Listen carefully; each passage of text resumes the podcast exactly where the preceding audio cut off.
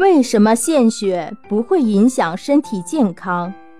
医学研究证明，如果失血量不超过总血量的百分之十，人体就能够通过神经和体液的调节，使血液总量很快恢复，不会出现明显的心血管功能障碍或其他不良后果。对一个正常的成年人来说，每次献血二百毫升仅占了血液总量的百分之四到百分之五，人体完全可以调节，所以不会影响身体健康。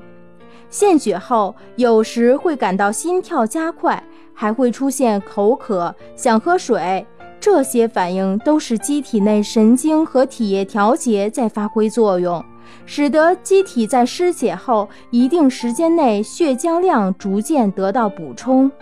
另外，献血后损失的红细胞会由骨骼造血细胞加速生成，不过这个过程较为缓慢，一般需要数周才能使红细胞数量恢复。